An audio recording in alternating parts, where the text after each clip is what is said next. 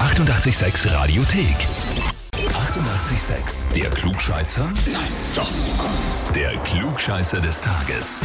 Und da spielen wir heute mit der Daniela aus dem 21. Bezirk. Für dich folgende Nachricht. Ich möchte die Daniela für den Klugscheißer des Tages anmelden, weil es bei ihr zwei Paragraphen gibt. Erster Paragraph, sie hat immer recht und sollte das mal passieren, dass dem nicht so ist, tritt automatisch Paragraph 2 in Kraft, der da lautet, so wie Paragraph 1, sie hat immer recht.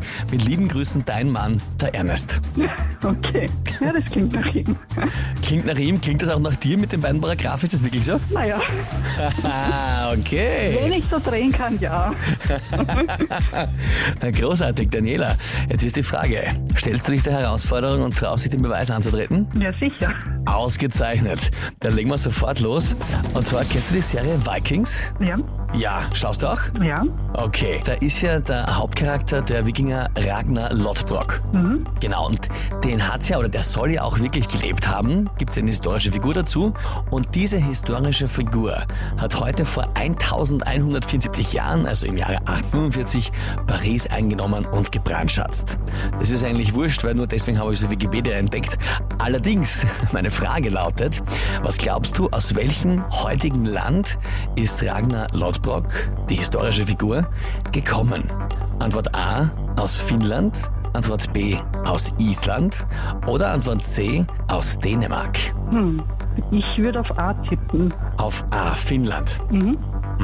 Also trotz der Paragraphen 1 und 2 frage ich dich jetzt, bist du dir sicher, lieber Daniela? Nein, bin ich nicht. Das mag ich erraten. Dann auf C. Dann auf Ich hoffe, C. es stimmt. Dänemark. Ah, Daniela, Ja. dann sage ich dir, jetzt tritt Paragraph 1 und 2 in Kraft. Ja, vollkommen richtig.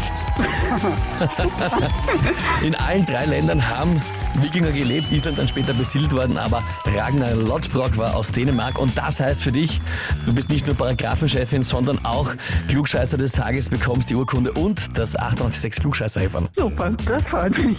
Toll. Ja, absolut. Und wie ist es bei euch? Kennt ihr auch jemanden, der erstens immer recht hat und zweitens immer recht hat? Na dann anmelden zum Glückscheißer des Tages, Radio 886 AT.